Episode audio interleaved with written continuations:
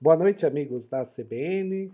Vou comentar hoje com vocês a respeito da missão Artemis 1 da NASA, que tem o objetivo de levar novamente o homem à Lua. Nessa semana, na última segunda-feira, dia 29, estava previsto o lançamento de um teste da missão Artemis 1, que é composto basicamente por um foguete que vai levar o foguete SLS, Space Launch System, e a cápsula Orion, que vai levar os astronautas até a Lua. O lançamento ele ia ocorrer na última segunda-feira, ia ser um, um, voo não tripulado, um voo apenas é, com a espaçonave para fazer o teste com os, o, os sistemas todos dela. Infelizmente, isso teve que ser cancelado porque teve um problema num dos lançadores do foguete. Isso é bastante comum, né? Esse problema no motor. E isso atrasou a, o lançamento e agora eles fazem a previsão para lançar agora no próximo sábado, no dia 3 de setembro. É bastante interessante esse projeto, pois ele não somente tem o objetivo de levar novamente o homem à Lua, mas também de começar a construção de uma base no qual a Lua possa ser de fato ocupada.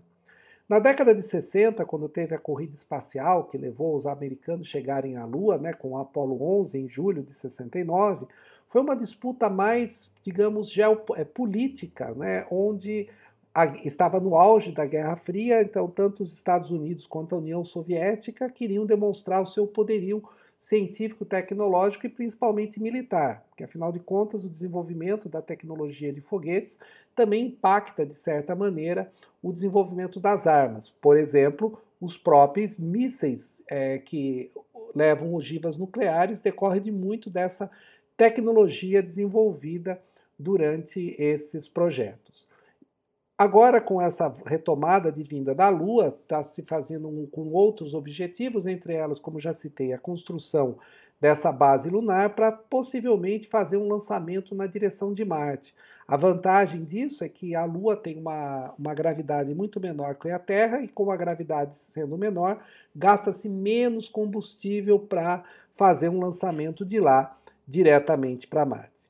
Bem, Pode-se pensar, mas há 60 anos foi feito lança, é, lançamentos para a Lua, por que, que ainda está tão difícil retomar a tecnologia? Afinal de contas, você necessita, nesse momento, incorporar novas formas de fazer isso, principalmente a questão de diminuir o custo desses lançamentos espaciais. Na época da corrida espacial, foram gastos uma quantia absurdamente grande de dinheiro, mais de 100 bilhões de dólares investidos, porque o objetivo era cumprir a missão de chegar até a Lua.